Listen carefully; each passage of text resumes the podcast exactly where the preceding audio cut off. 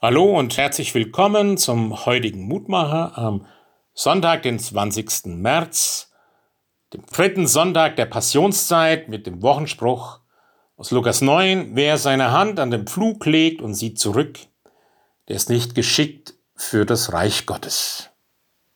Eine deutliche Ansage, die Jesus an einen jungen Menschen macht, der ihm nachfolgen will, aber auch eine Ansage an all seine Jünger und Jüngerinnen quasi mit dem Blick auf die damalige Arbeit eines Landwirts, der einen Pflug in Händen hat, der von einem Pferd oder von einem Ochsen gezogen wird und der nach vorne blicken muss, damit die Spur der Fursche gerade ist.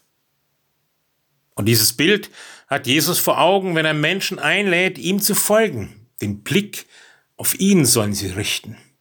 Und Jesus sagt hier einem Menschen, dass er, sobald er seine Hand an den Flug der Jüngerschaft gelegt hat, nicht zurückblicken dürfe, sondern sei er nicht geschickt, nicht tauglich für das Reich Gottes.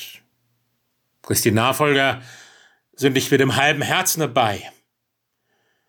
Keine Rücksichtnahme auf Familie oder Freunde, so berechtigt sie auch sein mag, darf sie von der völligen Hingabe an Jesus ablenken.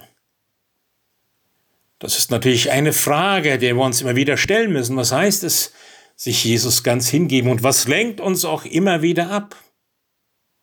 Und der Ausdruck nicht tauglich für das Reich Gottes bezieht sich hier nicht auf die Erlösung, sondern auf den Dienst in der Nachfolge. Es geht nicht um den Zugang zum Reich, sondern um den Dienst nach Erreichen desselben.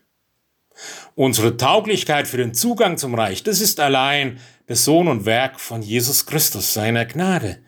Und sie wird uns durch den Glauben an ihn geschenkt. Und dann geht es darum, dass wir uns senden und gebrauchen lassen und nicht ständig ablenken lassen von all den anderen Herausforderungen, die manchmal so drängen und wichtig sein können.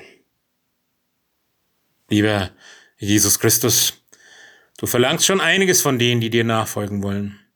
Und so bitten wir dich, lass uns davon nicht abgeschreckt werden, sondern fest daran glauben, dass letztlich allein dir die Zukunft gehört.